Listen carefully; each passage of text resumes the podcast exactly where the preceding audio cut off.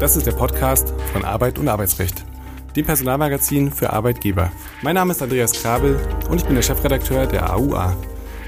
In der Reihe Kurz gefragt sprechen wir regelmäßig mit Dr. Jan Tibor Lellay. Er ist Fachanwalt für Arbeitsrecht und Partner bei Buse in Frankfurt. Er berät seit vielen Jahren Unternehmen umfassend im Arbeitsrecht von A wie Abmahnung bis Z wie Zeugnis. Seinen Schwerpunkt hat er im Betriebsverfassungs- und Tarifrecht. Lieber Herr Dr. Lellay, herzlich willkommen zu einer weiteren Folge unseres Podcastes. Heute soll es gehen um die Frage geimpft, genesen, getestet. Was gilt eigentlich am Arbeitsplatz? Uh, unabhängig davon, was die künftigen Regierungsparteien bzw. die sogenannte derzeitige geschäftsführende Bundesregierung beschließen wird, ähm, gilt es jetzt schon aus Sicht des Arbeits- und Gesundheitsschutzes sehr, sehr viele Regeln zu beachten, äh, die eine Verbreitung des Coronavirus äh, ausschließen. Und heute habe ich zum Beispiel auch gelesen, dass die Wirtschaftsweise Monika Schützer von größeren Weihnachtsfeiern abrät in den Unternehmen und äh, auch dafür plädiert, dass die Arbeitnehmer ihren Impfstatus mitteilen. Welche Standards muss denn der Arbeitgeber derzeit gewährleisten, wenn Mitarbeiter beispielsweise ins klassische Büro kommen? Welche verbindlichen Regeln gelten derzeit eigentlich? Ich möchte gerne, ähm, Herr Kabel, an dieser Stelle mal etwas Persönliches loswerden und möchte sagen, nach wie vor meine ich, und das höre ich auch sehr viel aus Unternehmen, dass die gesamte Thematik Corona-Arbeitsschutzverordnung nach wie vor eine Hängepartie ist. Denn wir sind ja nach wie vor mit der aktuellen Fassung der Corona-Arbeitsschutzverordnung hier konfrontiert. Das ist die Fassung aus dem 10. Ähm, September diesen Jahres. Die ist ja verlängert nochmal jetzt bis äh, ein paar Tage. Da läuft sie aus. 24.11. ist, glaube ich, äh, das Datum. Und da sind eben nach wie vor die Dinge äh, geregelt, die jetzt auch gelten. Nicht? Das ist eben die Pflicht zur Freistellung von dem Impfen. Ähm, dann gibt es ähm, die Maßnahmen, die sich aus der Arbeitsschutzregel, der SARS-CoV-2-Arbeitsschutzregel ergeben, ähm, und zwar die zweimal in Woche die Möglichkeit zum Selbsttest zur Verfügung zu stellen, das äh, Tragen eines Mund-Nasenschutzes, wenn das eben die Hygiene am, im Betrieb fördert, Abstand und Abtrennung, Sanitärräume Corona-konform auszugestalten und so weiter und so weiter. Das Homeoffice, das wird so ein bisschen Larifari da wieder erwähnt, ist aber ja nicht mehr als Pflicht vorhanden, ist am 30.06. ja abgeschafft worden so dass man da äh, im Grunde genommen auf diesem Status ist und die wirklich wichtigen äh, Themen, und das ist ja auch gerade wieder, wie Sie richtig sagen, angesprochen worden, die werden noch nicht angefasst. Vielleicht kommt das ja jetzt. Ähm, darf denn der Arbeitgeber, also wir gehen jetzt mal direkt äh, zu den Hard Facts sozusagen, darf der Arbeitgeber nach dem Impfstatus fragen bzw. einen Nachweis für die Genesung verlangen? Da ist die Antwort grundsätzlich nein. Ja, man muss sagen, grundsätzlich nein. Es gibt äh, in Paragraphen 36 Infektionsschutzgesetz Ausnahmen, die sind, das sind diese sogenannten bestimmten Einrichtungen, äh, Kitas, Schulen, äh, Pflegedienste, Krankenhäuser und so weiter und so weiter. Aber für das Gros der Unternehmen in Deutschland. Das Gros der Arbeitgeberinnen gilt nach wie vor. Nach dem Impfstatus zu fragen ist nicht erlaubt und auch äh, entsprechend äh, den Nachweis über Genesung zu verlangen ist nicht erlaubt. Warum ist es nicht erlaubt? Weil es zu Recht als ein Eingriff ähm, in äh, die ähm, informationelle Selbstbestimmung. Das ist ja jetzt auch ähm, Thema des Datenschutzes, DSGVO, Artikel 9, besondere personenbezogene Daten, krankheitsbezogene Daten oder gesundheitsbezogene Daten ist. Also hier ein klares Nein darf man nicht. Also Sie haben jetzt auch schon schön differenziert und deshalb ähm, ein wenig provokant meine Frage, können denn Arbeitnehmer ganz pauschal ähm, andererseits zum Testen zumindest verpflichtet werden? Ähm, darf dies möglicherweise anlassbezogen äh, geschehen oder wie geht man davor? Hier bewegt sich ja die ähm, Ampelkoalition, wenn man von der schon sprechen darf, aber es läuft doch wohl alles darauf hinaus. Also die Ampelkoalition aus SPD, Grünen und FDP in eine Regel, dass das möglicherweise ähm, ja, ich sage mal, in, Greif, in Greifreichweite ge, äh, gelangt. Ja, prinzipiell ist es zurzeit so, dass diese Pflichten, also was das Testen bezogen äh, anbelangt, nur in diesen besonderen Einrichtungen ähm, erfolgen darf. Nicht? Das sind also wieder die Schulen, die Pflegedienste, die Krankenhäuser, die Kitas. Es gibt interessanterweise äh, landesrechtliche Regelungen. Ich habe äh, jetzt wieder von äh, Kollegen aus unserem Münchner Büro äh, ganz druckfrisch die Information bekommen, dass ab dem 1.11. schon in Bayern die 3G-Regelung ja gilt. Äh, und ansonsten wird man sagen können, es wird äh, sich darauf ähm, kaprizieren, ob diese sogenannte 3G-Regelung, nicht also genesen, geimpft ähm, und so weiter, auch auf Bundesebene durch die Ampelkoalition eingeführt wird.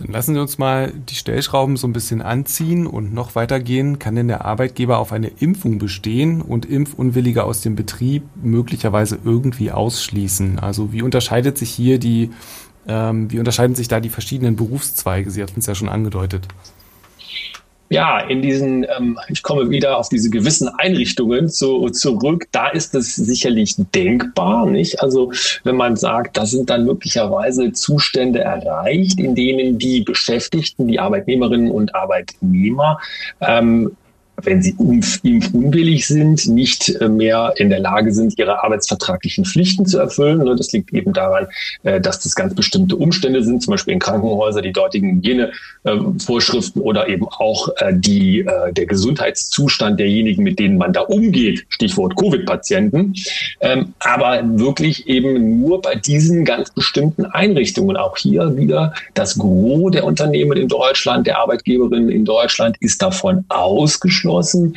Also es ist letztendlich denkbar, immer dann, wenn die Arbeitnehmer sonst nicht mehr einsetzbar wären. Aber, und das äh, zeigt ja schon der Blick in die Praxis, ist in vielen Unternehmen und Betrieben eben nicht der Fall. Und äh, deswegen kommt man dann dahin, dass ein solcher Ausschluss dann wohl im Ergebnis nicht möglich wäre. Und ähm, von der politischen Ebene aus betrachtet ähm, ist mir noch so eine Meldung im Kopf, ähm, dass in den staatlichen Einrichtungen beziehungsweise bei der Feuerwehr im Speziellen in den USA äh, eine Impfpflicht eingeführt wurde und das führte dann dazu, dass es so viele Krankmeldungen gab, beziehungsweise Leute, die nicht arbeiten konnten, dass äh, fast das System zusammengebrochen ist. Also das sind ja auch dann Folgen, die äh, man letztlich bedenken muss. Ja, völlig richtig. Und es ist interessant auch, wenn man den Blick in die USA mal wirft, dass dort auch ganz andere, in Anführungszeichen, Frontstellungen herrschen. Zum Beispiel ist es ja äh, hier bei uns so, dass eine klare Position ja die Gewerkschaften bezogen haben und das ja auch über die Medien entsprechend äh, kundtun. Und in den USA ist es teilweise so, dass sich Gewerkschaften rechtlich wehren gegen Impfverpflichtungen, die im öffentlichen Dienst gelten. Also das ist eine wirklich ganz andere Konstellation dort. Natürlich in den USA ist immer alles anders, das wissen wir, nicht immer zum Guten, ähm, aber sicherlich interessant, wie da die Dinge sich auch abspielen und teilweise teilweise, wie radikal und rigide Unternehmen dort auch mit Impfverweigerern oder Impfunwilligen umgehen. Und das ist ein fantastisches Stichwort, weil genau das ähm, ist das, worauf ich in der nächsten Frage hinaus will. Ähm, angenommen, ich habe jetzt ein, oder ich bin als Arbeitgeber auch relativ äh, straight, was das angeht. Hm, wie gehe ich da mit Impfverweigerern um oder wie unangenehm kann man ihnen das Leben eigentlich im Betrieb machen? Also kann man sie beispielsweise ins Homeoffice verbannen? Das ist wirklich eine äh, ganz, äh, ganz, ganz praktische Frage im Moment. Meine Erfahrung aus den äh, letzten Wochen und Monaten ist die, dass die Kolleginnen und Kollegen es vielen Impfverweigerern oder Impfunwilligen auch schon unangenehm im Betrieb machen. Das kann man ja auch verstehen, wenn man sich das mal so vor Augen führt, was diese Menschen auch mit ihren Kolleginnen und Kollegen machen. Ja, die tun ja nicht nur etwas mit sich selber, mit ihrer eigenen Gesundheit, sondern tun das ja auch potenziell mit der Gesundheit der anderen. Da kommt, das muss ich sagen, immer wieder doch schon erhebliche Missstimmung auf und das wirkt sich auch aus. Das ist natürlich rechtlich überhaupt nicht erstmal relevant, aber doch ein Phänomen, was man so in den Betrieben beobachten kann. Und rechtlich gibt es auch interessanterweise doch einige Möglichkeiten, denn ähm, man hat ja als Unternehmen aufgrund des Arbeitsvertrages ein Direktionsrecht und da kann man sich natürlich dann schon überlegen, inwieweit sich der Einsatz von Impfverweigerern ändern muss und kann, also das tägliche arbeiten, ähm, weil dort auf äh, bestimmte betriebliche Erfordernisse seitens des äh, für das Hygienekonzept zum Beispiel Rücksicht genommen werden muss.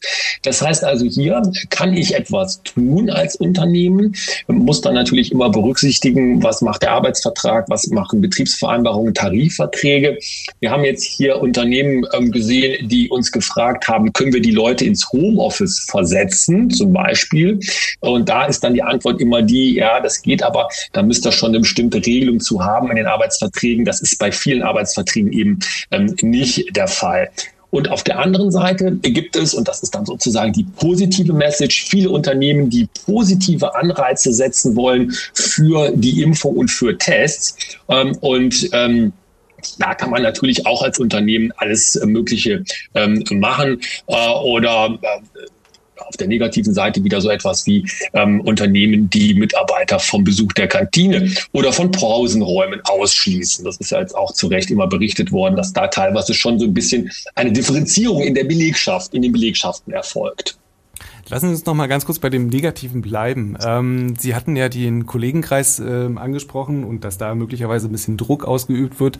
Und bei dem Wort Druck ähm, ist uns heute Morgen, als wir darüber gesprochen haben, in der Redaktion natürlich sofort äh, die Druckkündigung eingefallen. Ähm, können Sie da ganz kurz mal zu dem Instrumentarium äh, Stellung nehmen, beziehungsweise ob es da vielleicht parallele Argumente geben könnte?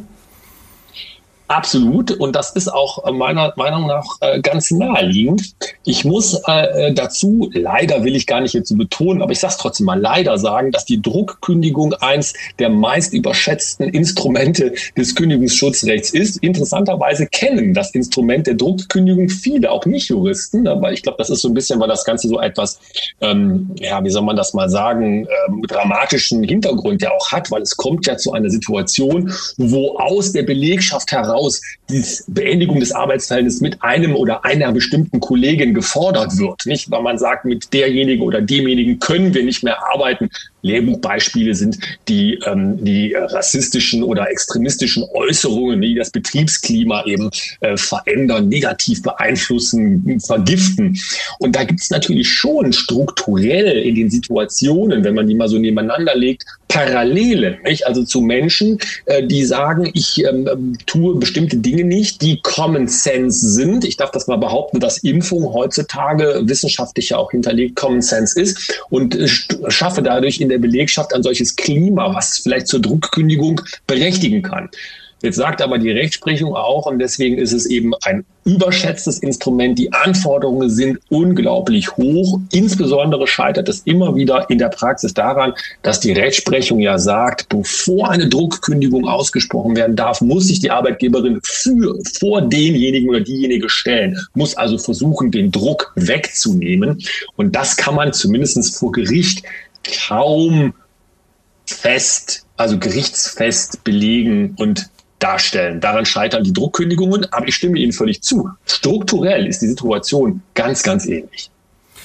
Hm, lassen uns jetzt nochmal den Kreis schließen ähm, zum, zum Thema von, von Beginn, vom Beginn des Podcastes. Äh, was droht bei Nichteinhaltung äh, der zumindest, ich sag mal, jetzt geltenden Regeln? Also ich sage es nochmal ganz kurz, wir befinden uns jetzt ähm, zeitlich Mitte November. Heute ist der 12. November. Der Podcast wird vermutlich am Montag live gehen. Also wir gehen jetzt mal von der Rechtslage im Moment aus.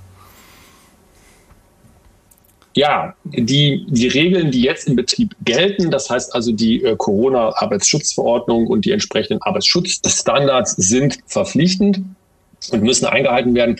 Und ähm, der, das Nicht-Einhalten, äh, das Verstoßen gegen diese Regeln äh, ist klassischer, klassischer, äh, klassischerweise so zu behandeln wie ein Vertragsverstoß, den Arbeitnehmerinnen und Arbeitnehmer begehen können. Nicht? Das heißt also, wer gegen die rechtmäßig angeordnete Maskenpflicht zum Beispiel verstößt, der kann abgemahnt werden und möglicherweise sogar dann ähm, hinterher mit einer äh, Kündigung bedacht werden. Da steht also das gesamte Instrumentarium zur Verfügung, wobei wir und das hatten wir hier im Podcast ja auch schon mal besprochen, immer dazu raten, dass da eine abgestufte Vorgehensweise erfolgen soll. Das heißt also vor einer Abmahnung und auch recht natürlich vor einer Kündigung steht erst immer mal ein Personalgespräch, ein ernstes Gespräch und man dort versucht, in einem abgestuften Vorgehen die Leute zur Vernunft zu bringen. Aber wenn das nichts nützt, wenn das nichts fruchtet, dann stehen eben auch die anderen Werkzeuge Abmahnung, Kündigung zur Verfügung. Wie sieht es dann ähm, umgekehrt mit staatlichen Sanktionen gegenüber dem Arbeitgeber aus, wenn dieser, ähm, sage ich mal, zu lax umgeht mit den Vorschriften ähm, und da natürlich dann auch die klassische Frage, sind überhaupt Kontrollen durch die Behörden vorgesehen und werden diese durchgeführt? Oh ja, äh, das ist äh, auch ein interessanter Aspekt, der meiner Meinung nach äh, unterschätzt wird häufig in der Praxis. Diese Kontrollen, die sollen nicht nur durchgeführt werden, die werden auch durchgeführt. Ähm, da gibt es auch entsprechende Berichterstattung mittlerweile dazu. Nicht? Das sind also die Arbeitsschutzbehörden der Länder oder auch die Aufsichtsdienste der Unfallversicherungsträger oder auch Verbraucherschutzbehörden. Die führen diese Kontrollen durch und die sanktionieren auch. Nicht? Also die, ähm, dieses gesamte Instrumentarium äh, des, des Ordnungsrechts steht ja zur Verfügung, häufig natürlich im Rahmen dann von Bußgeldern. Das sollte man nicht unterschätzen. Also dieses System, was teilweise zumindest zu Anfang der Pandemie von Unternehmen manchmal angewandt wurde, wo man gesagt hat, naja, komm, das wird nicht alles so heiß gegessen, wie es gekocht wird. Das stimmt zwar häufig, aber trotzdem wird kontrolliert und äh, da sollte man sich auf jeden Fall ähm, mit auseinandersetzen und das nicht auf die leichte Schulter nehmen. Also unabhängig vom gesunden Menschenverstand, der das ja sowieso schon gebietet. Absolut richtig. Vielen Dank, lieber Herr Dr. Lellay, äh, für diese Folge und ich sage Tschüss an dieser Stelle. Bis zum nächsten Mal. Dankeschön. Tschüss.